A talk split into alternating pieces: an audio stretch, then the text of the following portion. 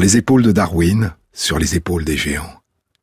Se tenir sur les épaules des géants et voir plus loin. Voir dans l'invisible, à travers l'espace et à travers le temps. Depuis le début du mois de décembre, c'est la saison des pluies. La forêt est immergée. Il s'enfonce jusqu'à la taille, parfois jusqu'à la hauteur de la bouche dans l'eau boueuse qui déborde des rivières. La vase noire colle à leurs semelles et rend chaque pas lent et difficile. Certains jours, ils ne peuvent pas parcourir plus de trois kilomètres. Ils sont attaqués par les moustiques, les mouches, les sangsues. La nourriture est rare. Les semaines passent, puis les mois.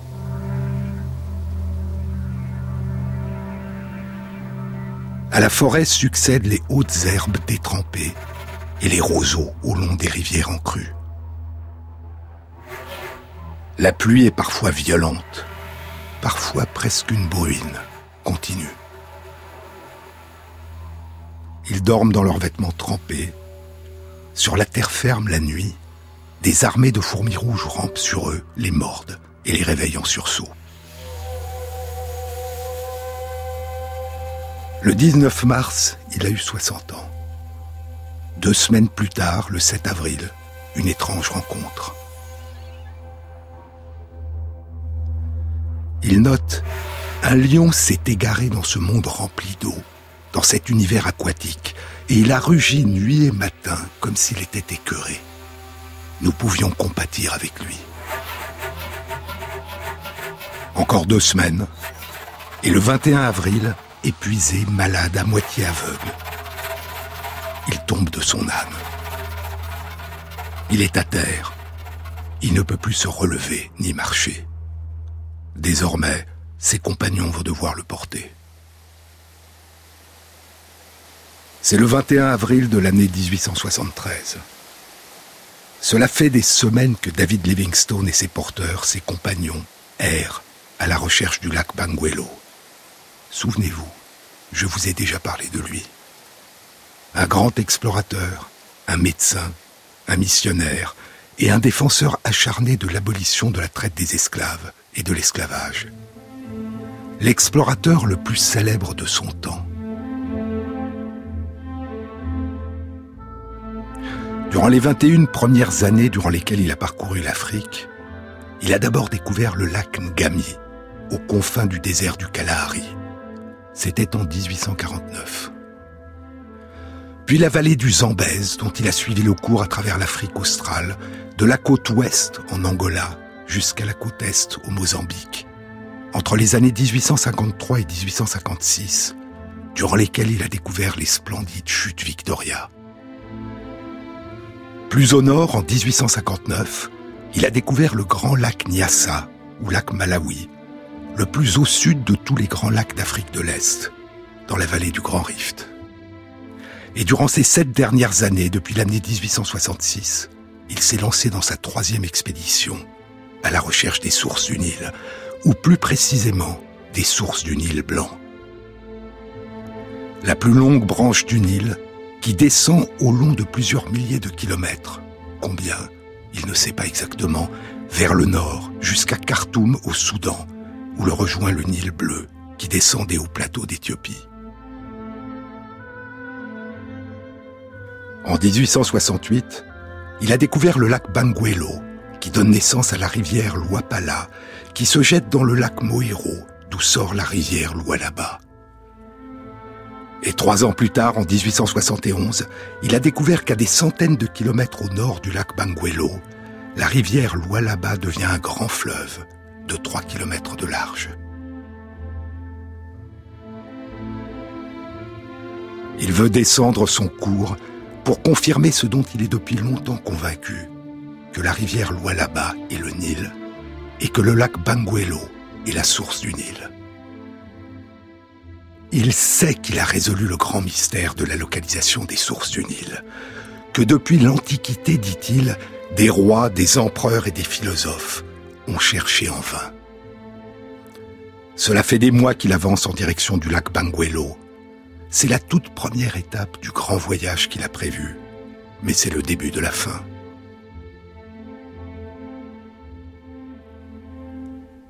Dans une précédente émission, nous avions quitté David Livingstone dans les grands marais qui entourent le lac Banguelo, pâle, dit-il, exsangue et affaibli par tout le sang que j'ai perdu. Maintenant, ce n'est plus le rugissement du lion qu'il entend, mais le cri de l'aigle pêcheur d'Afrique, qui lui semble surnaturel. Un cri de fausset, très fort, dit-il, qui semble s'adresser à quelqu'un dans l'autre monde.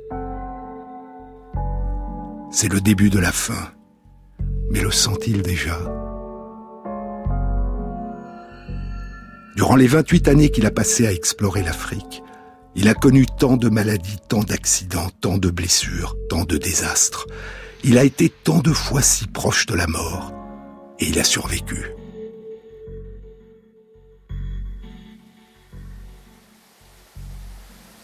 Cela fait trois mois maintenant qu'ils errent à la recherche des rives du lac Banguelo, mais ils ne savent pas que le chemin qu'ils se feraient péniblement vers le sud est à une centaine de kilomètres à l'est du lac. Mais comment savoir? La plupart du temps, le ciel est couvert de nuages et de brumes. Et il n'y a pas de lieu élevé, pas de hauteur pour pouvoir regarder au loin. Et de nombreux villages qu'ils traversent sont déserts. Les habitants fuient à leur approche parce qu'ils les prennent pour des marchands d'esclaves. Et les rares pêcheurs qu'ils croisent s'enfuient ou refusent de leur répondre.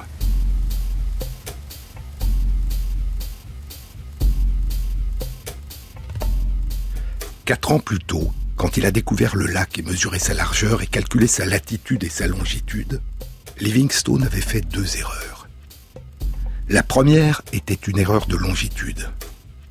Il n'avait pas réalisé que son sextant et son chronomètre étaient déréglés depuis qu'un de ses porteurs avait fait une chute et les avait fait tomber quelques mois plus tôt. Et maintenant, il errait à l'est des rives du lac. La deuxième erreur était due au fait que quatre ans auparavant, il n'avait pu naviguer en canoë que sur une petite partie du lac, et il n'avait pu distinguer au loin la rive du lac des grands marécages qui le bordent. Il avait cru que la largeur du lac entre ses rives ouest et est était de 250 km, alors qu'elle n'est que d'une quarantaine de kilomètres. Ce qu'il pensait être le lac à l'est, c'est le grand marécage qui entoure le lac et dans lequel il s'enfonce depuis des mois.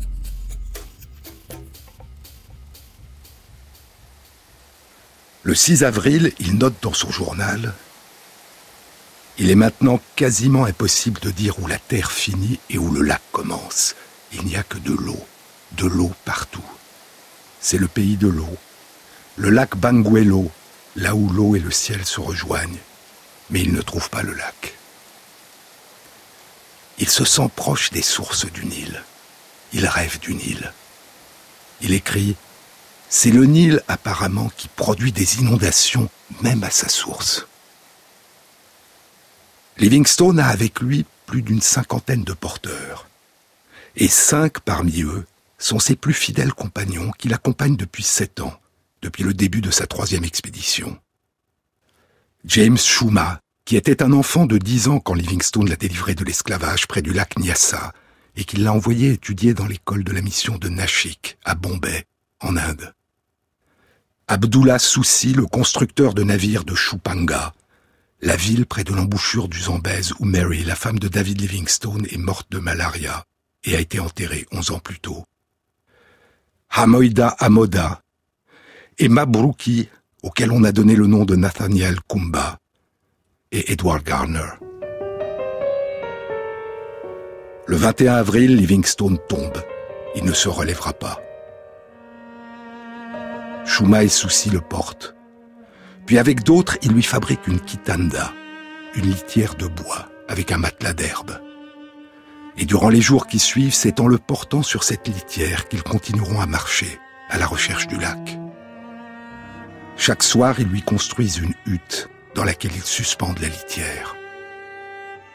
Une semaine plus tard, le 29 avril, ils entrent dans un village, le village du chef Chitambo, à Ilala.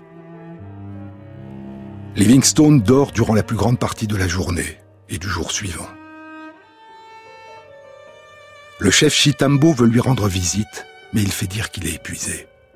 Il n'a plus la force de mener une conversation. Il n'a plus la force d'écrire. Deux jours plus tôt, le 27 avril, avant d'arriver au village, il a écrit ces derniers mots dans son journal. Assez mal en point, et je le demeure, me remet, et envoyé acheter du lait de chèvre. Sommes sur les berges de la rivière Molilamo. Durant la nuit du 30 avril, il fait venir Souci et lui demande Est-ce que nous sommes sur les rives de la rivière Luapala? Non, lui répond Souci, nous sommes sur la rive d'une petite rivière, la rivière Lulimala. Alors Livingstone se met à lui parler en swahili. Sikun Gapi Kwenda Luapula. À combien de journées de marche sommes-nous de la rivière Luapula Nazani Zikuta Tubwana. À trois jours, je pense, chef. Littéralement notre Père, lui dit Souci. Oh non, oh non, se lamente Livingstone. Mais ils sont en fait beaucoup plus loin que cela. Ils sont à plus de 100 km au sud-est de la rive sud du lac. À la vitesse où ils avançaient dans les marécages, cela ferait probablement plus de 15 jours de marche. Livingstone s'endort Majouara, le jeune porteur qui garde l'entrée de la hutte, s'endort aussi. Peu avant l'aube, il s'éveille et court chercher Souci, il a peur. Souci réveille Shuma puis quelques autres, et ensemble, ils entrent dans la hutte de Livingstone. La flamme d'une bougie est en train de brûler, et Livingstone, diront plus tard Shuma et Souci, est agenouillé, la tête dans les mains sur la litière. Il semble en train de prier. Ses compagnons restent un moment à le regarder. Il ne fait aucun mouvement. Alors l'un d'entre eux s'approche et pose la main sur ses joues. Elles sont froides. Il est mort depuis plusieurs heures. Ils sortent. L'aube est en train de monter dans le ciel. C'est le matin du 1er mai 1873. Le rêve de Livingstone, ces deux rêves se sont dérobés. Le premier, ancien, mettre fin à ce qu'il appelle ce mal gigantesque, la traite des esclaves et l'esclavage sur la côte est de l'Afrique et dans l'île de Zanzibar et à l'intérieur des terres à l'est et en Afrique australe. Et son second rêve plus récent, découvrir les sources du Nil blanc, résoudre une fois pour toutes l'ancienne énigme. Et je vous avais dit que pour lui, ces deux rêves, ces deux quêtes, ces deux missions étaient liées parce qu'il pensait que la découverte des sources du Nil lui permettrait de se faire entendre avec plus de force encore dans sa lutte pour l'abolition de l'esclavage. Pendant des années, durant sa troisième expédition, on l'avait cru mort. Et l'émotion et le soulagement avaient été considérables dans le monde entier quand le journaliste Henry Morton Stanley avait annoncé en 1872 qu'il l'avait retrouvé vivant. Mais ce matin du 1er mai 1873, il est mort.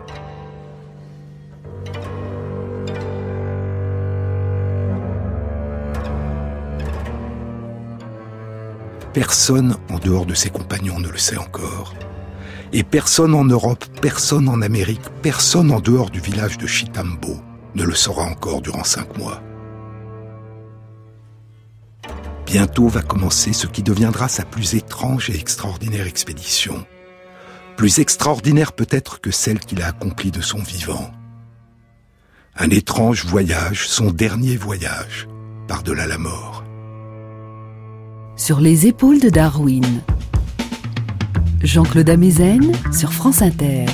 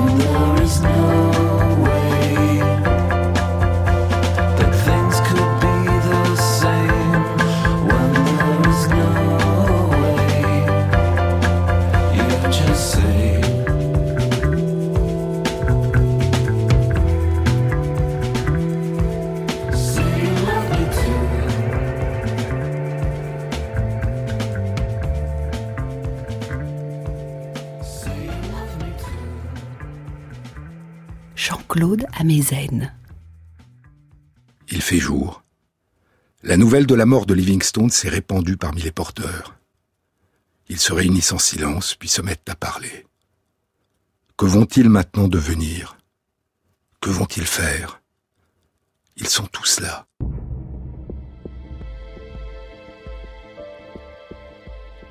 Mais ceux qui ont le plus la parole sont probablement ses fidèles compagnons des débuts, James Shuma, Abdullah Soussi, Hamoida Amoda, Nathaniel Kumba et Edward Gardner, ainsi que les plus expérimentés des hommes que Henry Stanley avait envoyés à Livingstone de la côte neuf mois plus tôt, et dont certains avaient accompagné Stanley dans son expédition à la recherche de Livingstone, Joe Perry, et Manoa Serra, et Ouledi, et Matthew Wellington.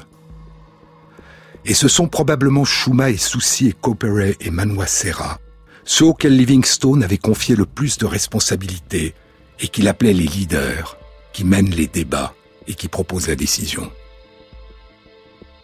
Ils n'enterreront pas Livingstone ici, dans le village de Chitambo.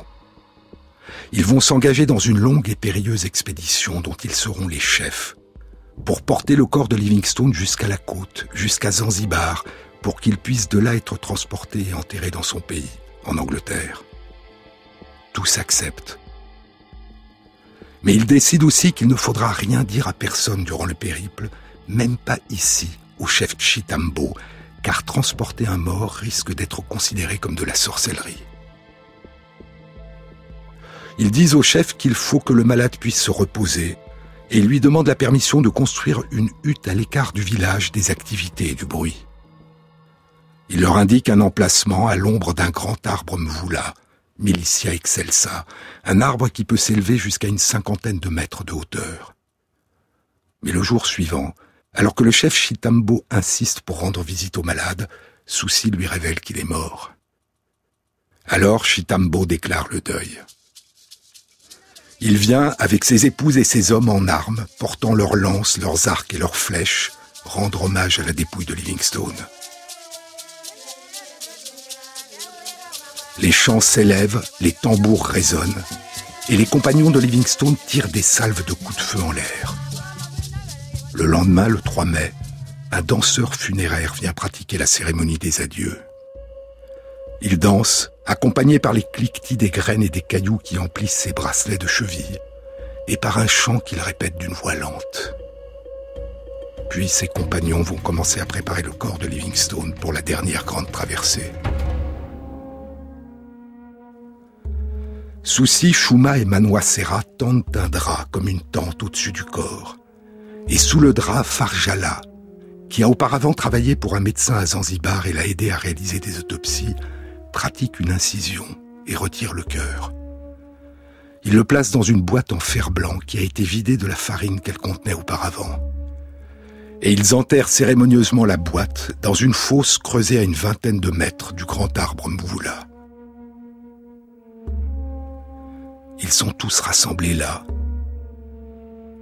Debout, son livre de prière à la main, se tient Jacob Wainwright, un ancien esclave libéré qui, comme certains de ses compagnons, avait été envoyé à l'école de la mission de Nashik à Bombay et a appris à lire et à écrire. Jacob Wainwright fait le service funèbre. Et sur l'écorce claire du grand arbre Mvula, il grave le nom Livingstone et la date, le 4 mai 1873, ainsi que les noms de Souci, Chauperet et Manoa Serra. Et ainsi son cœur repose dans cette terre d'Afrique qu'il a tant aimée. Son cœur repose en Ilala, dans le village du chef Chitambo, non loin du lac Banguelo, autour duquel il a tourné en vain durant les derniers mois de sa vie. Mais son corps, ses os, vont partir en voyage, sans que personne sur le chemin ne puisse en soupçonner la présence, comme un passager clandestin. La hutte qui abrite la dépouille de Livingstone à l'écart du village, ses compagnons l'ont bâtie sans toit pour que le soleil puisse y pénétrer. Et après avoir versé sur le corps du sel qu'ils sont allés acheter un peu plus loin, et un peu d'eau de vie que Livingstone avait avec lui, ils vont laisser le corps sécher au soleil durant quatorze jours, le veillant la nuit pour le protéger des bêtes sauvages. Chaque jour, le chef Chitambo vient leur demander de l'enterrer, mais ils refusent. Et au bout de deux semaines, ils lui construisent un étrange cercueil portable. Ils enveloppent la dépouille de Livingstone dans un calicot, en lui repliant les jambes pour qu'on ne puisse pas suspecter la présence d'un corps, et ils le placent dans un grand cylindre d'écorce prélevé en une seule pièce d'un arbre myonga. Ils cousent le tout dans une toile de voile de bateau qu'ils transportaient pour la fixer quand besoin était à un canoë ou une pirogue, et enduisent la toile du goudron qu'ils utilisaient pour étanchéifier les canoës. Puis ils arriment le tout à une grosse et longue branche pour pouvoir le porter. Avant de partir, près du grand arbre Mvoula où ils ont enterré son cœur et gravé son nom, ils lui construisent un monument. Deux grands poteaux plantés dans le sol et un linteau qu'ils enduisent de goudron. Et ils demandent au chef Chitambo de veiller à faire arracher les hautes herbes pour éviter qu'un incendie ne détruise l'arbre Mvoula. Et le chef leur répond Faites en sorte que les Anglais, s'ils viennent, viennent vite. Car j'ai peur que les Mazitou, les guerriers Ngoni qui font des raids pour capturer des esclaves pour leur propre compte, car j'ai peur que les Mazitou ne viennent. Et alors, s'il nous faut partir, quelqu'un pourrait couper l'arbre pour fabriquer un canoë, et alors toute trace serait perdue. Ils partent, portant le corps de Livingstone. Ils avancent dans les marécages, les pluies ont repris. C'est le pays de l'eau, des roseaux, de l'humidité, de la malaria. Ils tombent malades. Souci ne peut plus marcher. Deux femmes, Kaniki et Bahati, meurent. Ils s'arrêtent. Un mois s'écoule et ils repartent. Ils passent de village en village sans révéler ce qu'ils transportent. Le village du chef Shizala Malama, puis le village du chef Kawinga, puis le village du chef Nkosus. En tête de la colonne, il y a le jeune Majouara qui fait résonner son tambour. Plus loin derrière, flottant au vent, il y a le Union Jack, le drapeau bleu, rouge et blanc du Royaume-Uni, et le drapeau rouge de Zanzibar. Parfois, ils entendent des coups de feu au loin. Une nuit, un grand vacarme les réveille. Ils mettent le feu aux herbes pour s'éclairer dans l'obscurité. Ils entrevoient deux lions qui ont tué leur âne et le traînent au loin. Ils tirent au fusil dans le noir. Ils retrouveront le lendemain le corps de l'âne, abandonné par les lions. Dans un autre village, le village du chef Shawende, survient une dispute qui s'envenime. Et ils sont attaqués par les villageois, rejoints par les habitants de deux villages voisins, armés d'arcs et de flèches et de lances. Ils sont blessés, répliquent par des coups de fusil, protègent le corps de Livingstone. Ils sont toujours dans les grands marécages qui entourent le lac Banguelo. Un recruteur de guerriers parcourt la région. Une guerre est en cours, au loin, à l'est. Ils croisent des files d'hommes, de femmes et d'enfants capturés par des marchands d'esclaves, colliers de fer au cou, liés les uns aux autres par une chaîne. Depuis leur départ du village du chef Chitambo, ils marchent en direction du nord-est pour rejoindre la rive sud du lac Tanganyika, à 800 km de là, à vol d'oiseau. De temps à autre, ils aperçoivent un buffle et l'abattent pour se nourrir. Après avoir atteint la rive sud du lac Tanganyika, ils commencent à marcher en direction du soleil levant, en direction de l'est. Ils traversent les monts Lambalamfipa en empruntant un col, et ils descendent dans une vallée irriguée par un lac et remplie de girafes, de zèbres, de lions et d'éléphants. Là vivent les chasseurs d'éléphants, les marchands d'ivoire. Plus loin, plus tard, en croisant des caravanes, ils apprennent qu'une expédition britannique envoyée à la recherche de Livingstone est arrivée dans la ville de Tabora. On leur dit qu'elle est menée par le fils de David Livingstone, Oswell Livingstone.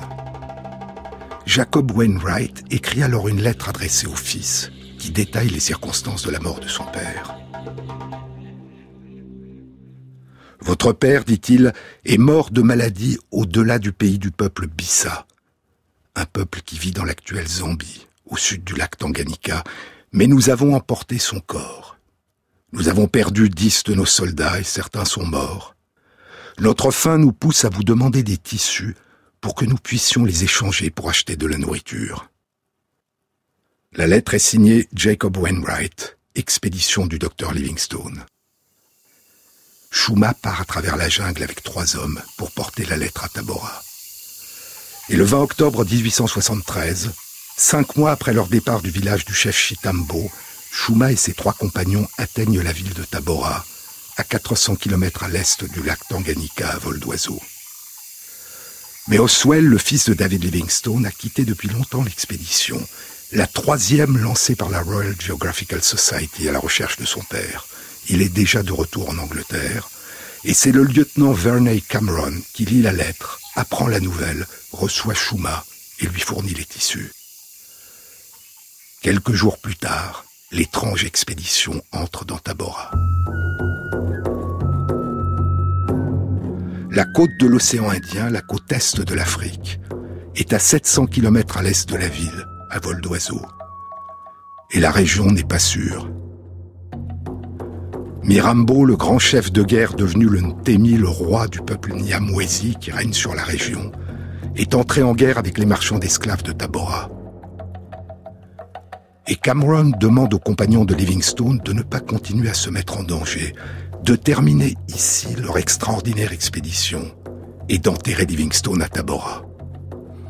Sa femme repose bien à Chupanga, leur dit-il, dans la terre d'Afrique où elle est morte. Pourquoi prendre des risques insensés pour que son mari soit enterré en Angleterre? Mais ils ont décidé de poursuivre jusqu'au bout. Toute la ville de Tabora sait désormais qu'ils transportent le corps. Et pour éviter que la nouvelle ne les suive et les précède, et qu'ils soient accusés de sorcellerie durant le reste de leur voyage, ils vont faire semblant d'enterrer Livingstone dans une forêt, près de Tabora. À l'abri des regards, ils sortent le corps du cylindre d'écorce et l'enveloppent dans un ballot de calicot qu'ils vont pouvoir porter comme s'il s'agissait d'un banal ballot de tissu, sans paraître y attacher une particulière attention. Puis en public, ils enterrent solennellement le cercueil d'écorce vide, rempli et entouré de tissu. Ils partent. Dans la jungle, une petite fille qui les accompagne et porte une jarre remplie d'eau sur la tête meurt, mordue par un serpent. Au mois de février de l'année 1874, ils atteignent enfin le port de Bagamoyo, sur la côte de l'océan Indien, en face de l'île de Zanzibar, au nord de l'actuelle Tanzanie. Depuis qu'ils sont partis du village du chef Chitambo portant la dépouille de Livingstone, ils ont parcouru 2500 kilomètres. Dix d'entre eux sont morts. L'expédition a duré neuf mois.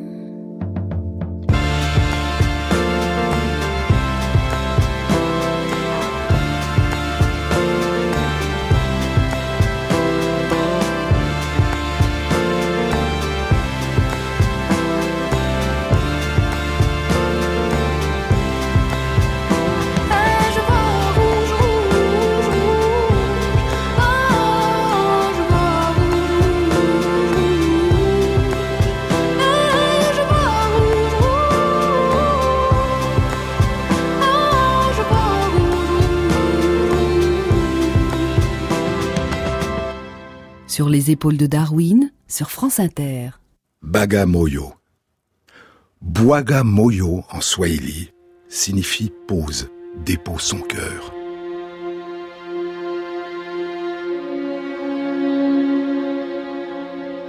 Le port de Bagamoyo était l'un des grands centres de la traite des esclaves en direction de Zanzibar.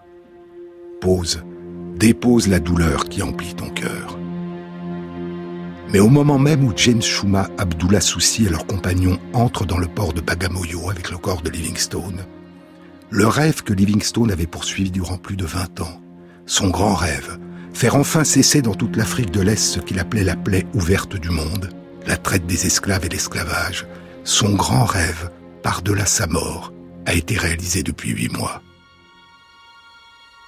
Durant l'été 1871, à Londres, sous la pression exercée par certaines institutions dont la Société contre l'esclavage et la Church Missionary Society, et par certaines personnalités, dont l'ancien gouverneur de Bombay, Sir Bartle Frere, et le consul britannique à Zanzibar, John Kirk, et par des lettres envoyées par Livingstone en 1866 et 1867, le gouvernement britannique avait mis en place un comité spécial qui devait se prononcer sur la politique que devrait mener la Grande-Bretagne quant à l'esclavage à Zanzibar et sur la côte est de l'Afrique.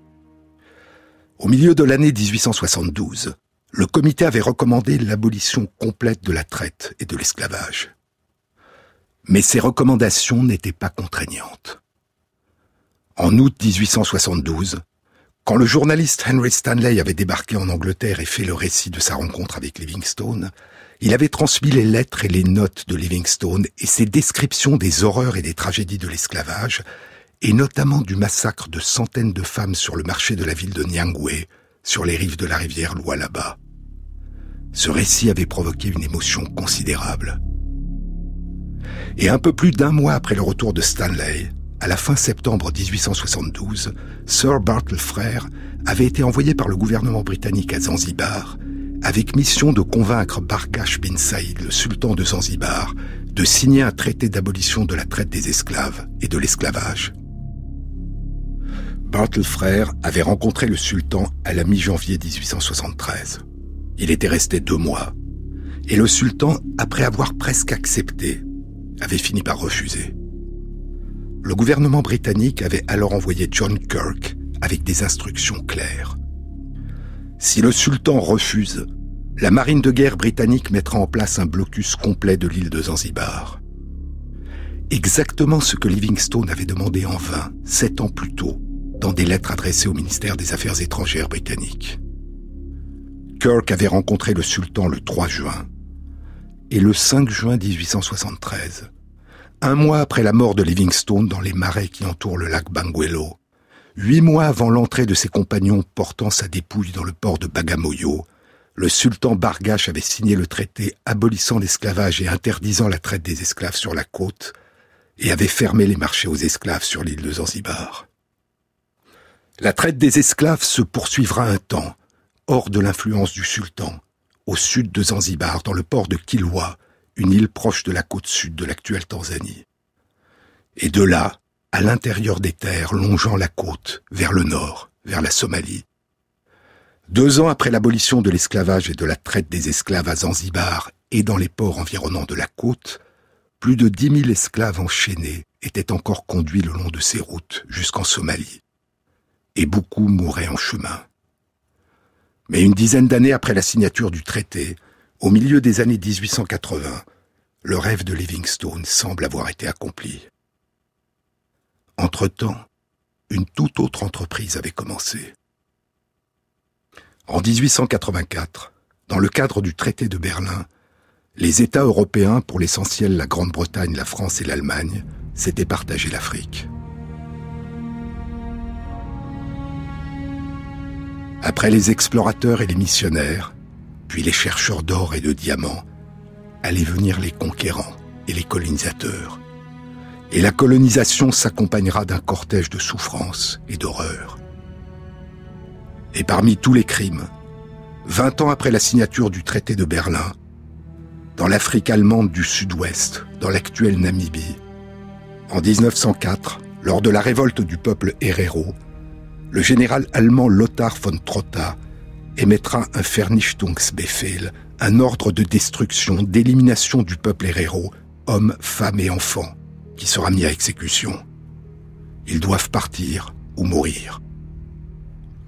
En 2015, le ministre des Affaires étrangères de l'Allemagne reconnaîtra officiellement que ces massacres avaient constitué un crime de guerre et un génocide. Le premier génocide du XXe siècle.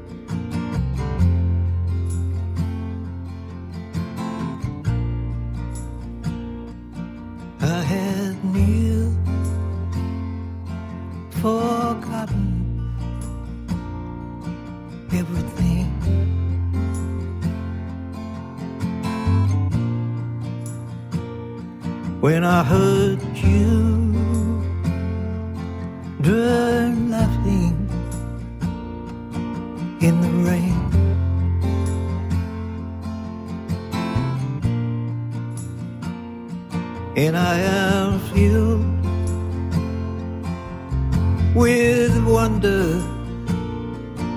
once again.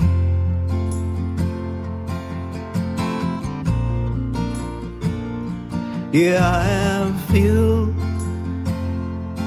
with wonder once again.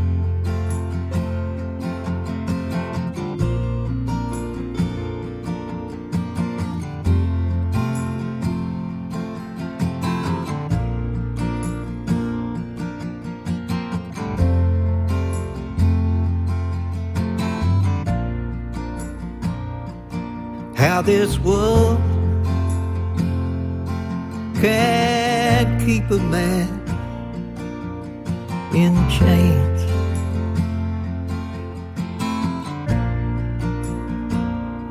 Yeah, how this world sure can keep a man in chains.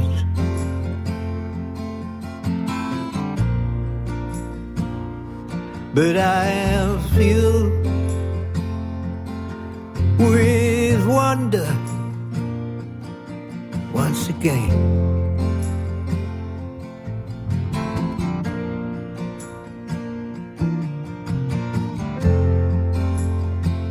Yeah, I filled with wonder once again. Yeah, I filled with wonder once again. Yeah, I feel with wonder once again. Yeah, I feel with wonder once again. France Inter, sur les épaules de Darwin, Jean-Claude Amezen. Le port de Bagamoyo n'était pas la dernière étape de l'étrange et dernier voyage du docteur Livingstone. En février 1874, un navire anglais emporte son corps à Zanzibar, puis de là, le consulat britannique organise son retour sur un autre navire vers l'Angleterre. Un seul des compagnons qui l'ont porté à travers le continent durant neuf mois, Jacob Wainwright, l'accompagnera et veillera durant cette longue traversée sur son cercueil et sur les malles qui contiennent la boîte en fer dans laquelle ils avaient placé toutes les notes, les carnets, le journal et les instruments de Livingstone et qu'ils avaient portés avec le corps. Il y a une photo de Jacob Wainwright sur le pont du navire, peu avant l'arrivée en Angleterre. Il semble dormir. Il est assis en complet veston, un coude sur le cercueil, qui repose sur deux malles où l'on voit écrit le nom Livingstone. Le 16 avril 1874, le navire arrive dans le port de Southampton. Une foule l'attend sur le quai. Et deux jours plus tard, en présence du Premier ministre et du prince de Galles, et d'une foule qui a suivi le cortège funèbre, Livingstone est enterré dans l'abbaye de Westminster. Avec John Kirk, Henry Stanley et d'autres proches de Livingstone, Jacob Wainwright, l'ancien esclave libéré qui a fait le service funèbre onze mois plus tôt dans le village du chef Chitambo, pendant que ses compagnons enterraient le cœur de Livingstone à l'ombre du grand arbre Mvula, puis qui a gravé le nom de Livingstone sur l'écorce de l'arbre, puis qui a fait l'inventaire de tous ses papiers et instruments pour que rien ne se perde ou ne soit dérobé au long de l'extraordinaire voyage, puis qui a porté sa dépouille à travers le continent et qui l'a veillé durant la traversée, Jacob Wainwright fera partie de ceux qui porteront le cercueil pendant la cérémonie dans l'abbaye de Westminster. Shuma et Souci, dont le voyage a été payé par la Société missionnaire de Londres, n'arriveront que deux mois après l'enterrement. Il y a une photo de Shuma et Souci prise en juin 1874. Ils sont debout en complet trois pièces, dans le jardin de l'abbaye de Newstead, près de Nottingham. À leur droite, tenant à la main livre et carnet, sont la fille et le fils de David Livingstone.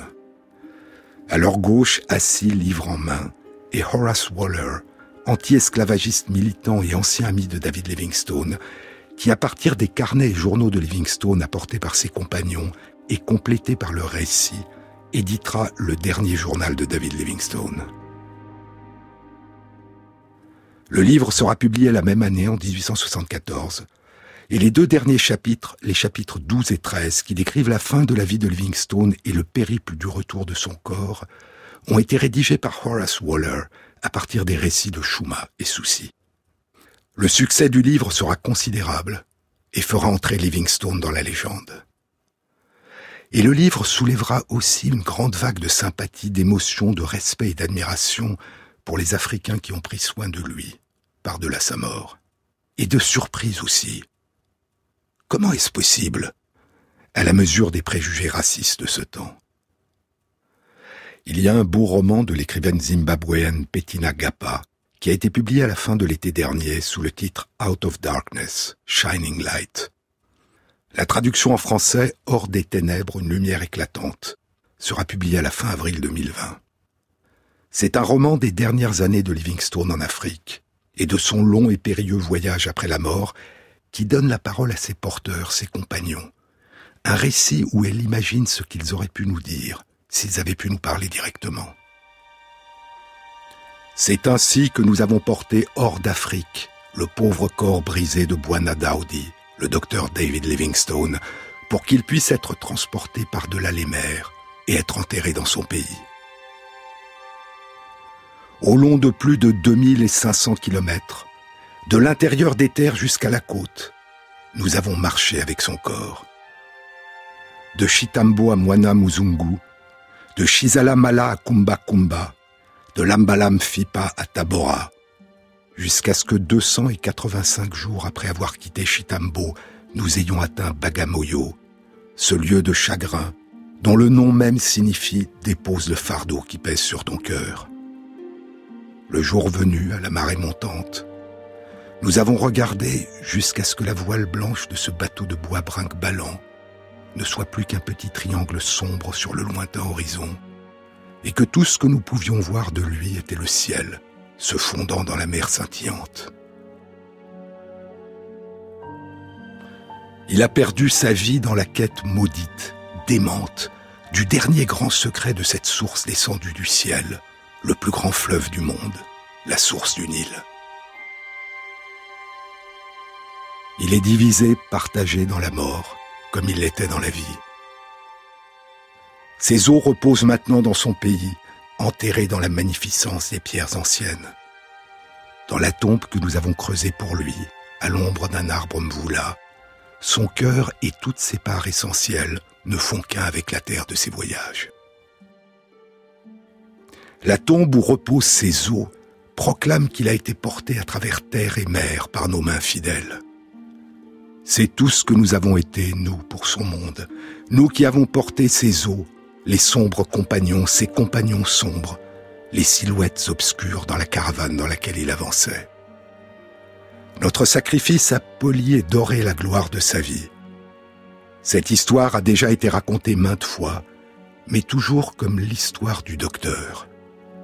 Et parfois comme des annexes, comme de simples notes de bas de page dans cette histoire, apparaissent les noms de Chouma et de Souci. Nous n'avons jamais été que les pagazzi de ces voyages, les porteurs qui transportaient ses charges et bâtissaient ses huttes et préparaient ses repas et lavaient ses vêtements et faisaient son lit, les ascaris, les soldats qui ont livré ses batailles, son cortège loyal et fidèle.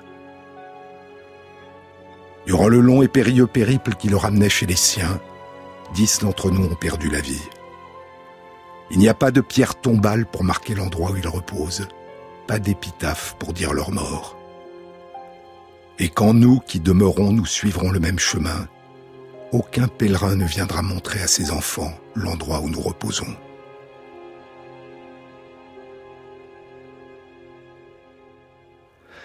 À la lecture du dernier journal de Livingstone, tout le monde, ou presque, sera persuadé qu'il a enfin résolu le mystère des sources du Nil, qu'il a découvert la source du Nil blanc. La rivière Lualaba est le cours amont du Nil blanc, et sa source est le lac Banguelo. Mais Livingstone s'était trompé. Trois ans plus tard, en 1877, Henry Stanley allait partir sur ses traces et réaliser ce que Livingstone n'avait pu faire descendre jusqu'au bout le cours du fleuve Lualaba. Il parcourra durant un an près de 4000 kilomètres à travers la jungle. Il longera à pied le cours de la rivière, ou la naviguera à bord du bateau que ses porteurs transportent en six pièces détachées. Et il découvrira que la rivière ne descend pas vers le nord jusqu'à la Méditerranée, mais vers l'ouest jusqu'à l'océan Atlantique. Le fleuve Lualaba n'est pas le Nil blanc, mais le grand fleuve Congo, dont Stanley descendra le cours jusqu'à l'estuaire. Et il ouvrira ainsi une toute nouvelle porte, une toute nouvelle voie à la colonisation de l'Afrique. Les hommes sages de son temps disent que le docteur Livingstone a brûlé dans l'obscurité de notre terre natale, pour laisser derrière lui une piste de lumière sur laquelle les hommes blancs qui iraient à sa suite pourraient avancer en parfaite sécurité. C'est ce que fait dire Bettina Gappa aux compagnons de Livingstone dans son roman. Et si nous avions su alors ce que nous savons maintenant, demande-t-il. Quand nous avons porté son corps hors d'Afrique, nous portions avec nous les cartes de ce que les hommes de son monde allaient appeler sa dernière grande découverte, le puissant fleuve appelé Lualaba. Et si nous avions su que notre dernier acte de loyauté à son égard allait semer les graines de la trahison qu'allaient subir nos enfants, allait déterminer leur destin et celui des enfants de leurs enfants aussi. Que le fleuve Lualaba de ses dessins, de ses cartes, menait à l'embouchure du grand fleuve Congo, de notre chute, le fleuve navigable au long duquel l'homme blanc allait venir avec sa carabine Winchester en bandoulière et sa mitrailleuse Maxime. En seulement onze ans, l'Angleterre, à laquelle nous avons rendu son fils glorieux, allait se réunir autour d'une table avec d'autres, et en traçant de manière désinvolte des lignes sur une carte, allait insérer des frontières et des clôtures là où il n'y en avait aucune, déchirant et réduisant en lambeaux des nations et des familles. Au long de la loi là-bas, ils sont venus. Au long du grand Congo, avec des bateaux à vapeur et des fusils, avec des plantations de caoutchouc et des impôts, et de nouveaux noms pour tous les lieux où reposent nos ancêtres.